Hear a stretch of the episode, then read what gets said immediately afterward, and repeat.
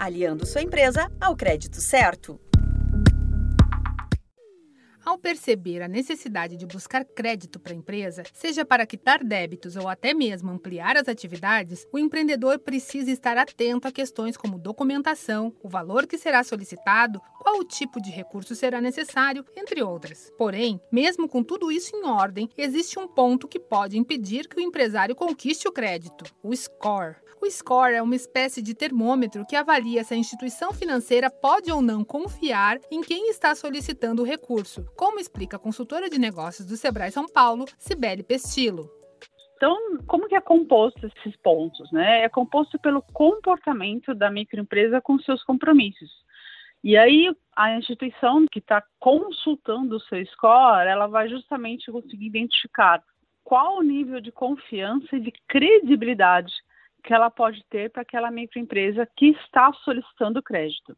Assim sendo, ele pode justamente atrapalhar ou beneficiar. No caso, a microempresa, ela é total responsável pela sua pontuação. Por que, que ela é total responsável? Porque ela tem que fazer a sua lição de casa, mantendo o nome limpo, tanto da própria empresa como de todas as pessoas físicas envolvidas na gestão, né? pagar os seus compromissos em dia, manter o seu cadastro atualizado em todas as instituições financeiras que mantêm relacionamento, são as principais práticas.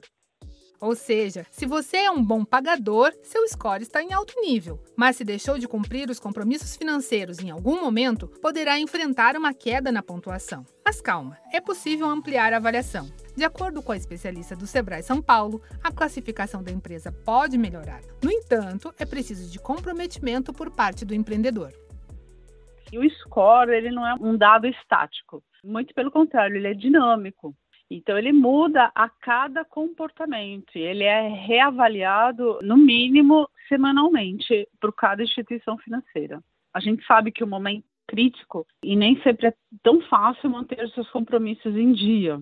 Porém, o momento não é crítico para que seja feita negociação. Então, assim, a negociação com o credor é sempre um bom caminho, sempre mesmo. Então, não deixar vencer, já verificar que ele vai ter dificuldade em honrar com o seu compromisso, já procurar o credor antes. E aí verificar a possibilidade de uma negociação. O Sebrae São Paulo lançou uma trilha de aprendizagem online para ajudar o empreendedor a descobrir qual é a necessidade real de capital e conhecer as principais fontes de recursos para seu negócio. O curso Faça do Crédito Certo seu aliado está disponível gratuitamente no site digital.sebraesp.com.br. Na página inicial, basta buscar pelo título, fazer a inscrição e aprender ainda mais sobre o assunto. No sexto episódio da série, confira a importância do pós-crédito para a saúde financeira da empresa. Para ouvir os próximos programas, acompanhe o Sebrae São Paulo nas redes sociais. Você ouviu a quinta parte da série Aliando sua empresa ao crédito certo, do Sebrae São Paulo para a agência Sebrae de Notícias. Essa série tem produção, entrevistas e edição de Giovanna Dornelles e locução de Tatiana Pidutra, da Padrinho Conteúdo. Até a próxima!